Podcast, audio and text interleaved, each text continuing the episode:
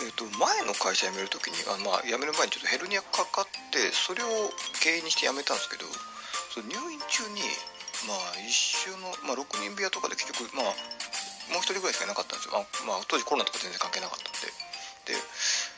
でそこにいた大体6050後半から60ぐらいのおっさんがいたんですけど、まあ、とにかく自慢話がしたいような人であのー、なんかあのまあ、看護師さんとかにすごいなんか看護師さんめっちゃ忙しいじゃないですか。めっちゃブラックじゃないですか。にもかかわらず俺の話を聞けみたいなことをずっと言って最初のうち相手してたんですけどだんだんもう話の途中で「はいはいはいはい」みたいな感じでもうあのその相手してたら仕事回んねえみたいな状況だったからなんかもう無視されたんですよ。ででなんかそれでなんか何を思ったか知んないんですけどあのターゲットが僕のとこに来てあのまあ結局1週間入院して残り2日3日だからまあなんとか耐えましたけどあれ1ヶ月だったら絶対ぶん殴ってるなと思って。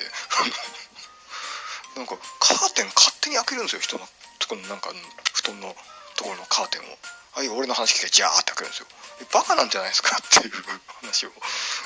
うん、でしかもこっちあの腰やってっから動けないの痛がってるのになんかそうそういうの関係なしにも聞ければ何でもいいんだな。自分の自慢話でいけば何でもいいんだなって人だったんですけど。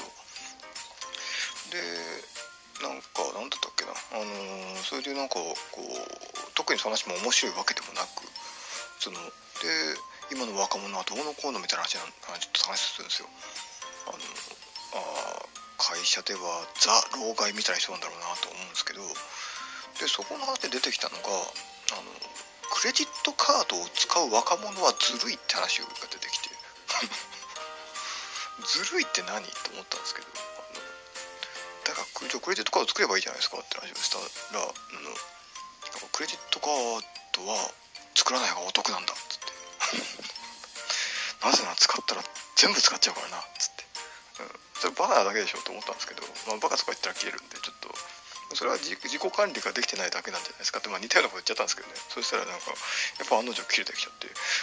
うん、そんな綺麗ならいいっすよ僕はあの相手にしてもらうんで別の方に理解できる僕は頭バカなんであのバカじゃない人に頭いい人に話せばいいと思うんで隣の部屋とかに多分いいんじゃないですか？っつって話をして、うん、でもなんか隣の部屋とかほら面識がないからあの で見下せる若者とかがいなかったんでしょうね。だからちょっと僕のところでずっと話してたんですけどうぜえなと思いながらやってたんですけど。それでうちの親父も似たようなこと言うんですよね。あの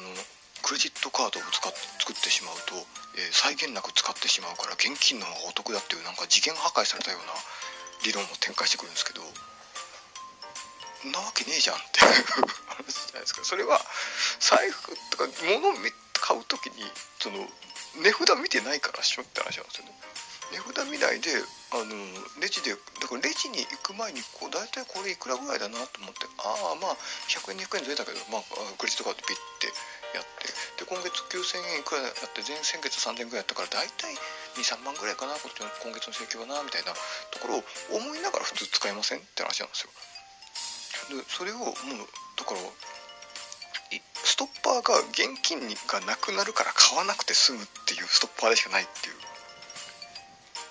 の小学生じゃねえんだからさ。小学生の金銭感覚も大人になってるっていうのは怖えなって思うんですよね。だってほらクレジットカードってまあ当然ポイントもつけますしあの明細勝手に作ってくれるじゃないですか。あのネット上ログインすれば勝手に。あの今月いくら使いましたって。高かったなと思って何だったんだろうって見たらああそういうことかっつって。勝手に家計簿つけてくれるじゃないですか。だから楽なんですけどね。なんか家計簿作りたくないじゃないですか。でもそしたらなんか向こうが勝手に今月いくら消費いくらですかってこうやってくれるんで。なんか知り合いにもいるんですよね。なんか、まあ、クレジットカードは使ってると思うんですけどやたらとコンビニでは現金でみたいな感じでコンビニのレシートをわらーって出して今月はいくらだったかって全部手入力やったりするんですよ。意味なくね？クレカ出せばよくね？ってコンビニはクレカを出さないところだと思い込んでるのかわかんないですけど。まあ何も言わないですけどいたところで、ね、ほらあの特になんかあるわけじゃないんで。なのでまあ僕僕のプラスになることじゃないから別に言わないんですけど。だからなんかクレジットカードの設定というか仕組みというか使い方というか付き合い方というかそういったのをなんかねてか現金だったとしてもそう今月いくら使ったなみたいなのをこうあの思うわけじゃないですか。でクレジットカードだったらそれを記録として残してくれるから家計簿つけなくても。だからズボラの僕でもちょうどいいと思ってまあいいんじゃないですか。としかもポイントつくしみたいな感じなんですけどね。で多分クレジットカードの仕組みとか多分理解してないんですよねきっとね。あのクレジットカードでピッてやったら JCB カードとお店が7%くらい手数料払って100円買ったら7円取られるわけですよ。JCB に。でそういうのをやったりとかしてであとそのこう楽天カードとか、まあ、楽天カードじゃなくてもそうなんですけどあのカードにリボ払いっていう機能がついてるんであのアホのリボ払い払ってる人が金利を大量にあの払ってくれてるからじゃあちょっとあのそれをこう客寄せファンドとしてあなた方に1ポイント還元してあげましょうって楽天カードワンって言ってるわけですよ。ね、楽天カードワンはあのリボ払いをあのリボ払いでそれに取ったやつをあのポイントキャッシュバックってやってるのが楽天カードワンなんで。ね。そのこうね JCB, JCB にするとお得ポイントが漏れなく増量してるんですけど JCB にするとあの7%をお店が分取れるからお得ってことなんですけど。ねそうなんですけどまああのね、あのマスターとかビザと5%なんですけどね。あの JCB と7%なんですけどまあ JCB にしてもマスターにしても多分あの楽天カード側はそんなに儲かんないかもしれないですけどあのどこの会社と契約するかって話なんでただ JCB が多分楽天カードもお願いしろよあの金持ってあげるからさっていう話になってあの JCB だとお得って言ってるだけの話なんで別にね、うん、楽天カードは楽天カードは僕大好きですからあのそういうあのなんか弱者からあの情報弱者から大量に金をむしり取ってくれる人僕大好きなんでで還元してくれる人大好きなんで株もそうなんですけど、うん、もう KDDI とか大好きなんで おじいちゃんおばあちゃんから7000円8000円の通信費を無視で取って僕に還元してくれるんで僕あの KDDI はもう楽天カードもと同じぐらい僕大好きなんで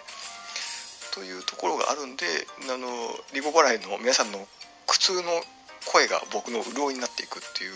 ことでポイントになってるっていう仕組みとかをね多分まあそのおっさんどもは理解してないんでしょうなっていうことなんですけど、うん、だからね別にねそうそこら辺もでもほら知らんかったとしても銀行とかそうですしクレジットカードもそうですしなんでこいつら儲かっ事業として成り立ってるわけって最初子供の中で思うわけじゃないですか。クレジットカードピッてただけでそのクレジット会社は何をして儲けてんのって。だってボランティアじゃないじゃんって思うじゃないですか。そしたらまあインターネット触れるようになったらググるでしょっていう自然と。ああそういうことなのね。ああ分かった分かった。楽天カードマン最悪だな。でもそのお金欲しいなってならないか。ならないんだろうな。っていうところなんですよね。まあまあそういったところで、まあ、クレジットカードを持ってるとなぜか怒ってくるおじさんの話でございましたということで、ね、また、ね、お金の話していきたいと思います。のでよろしくお願いします。それではまた。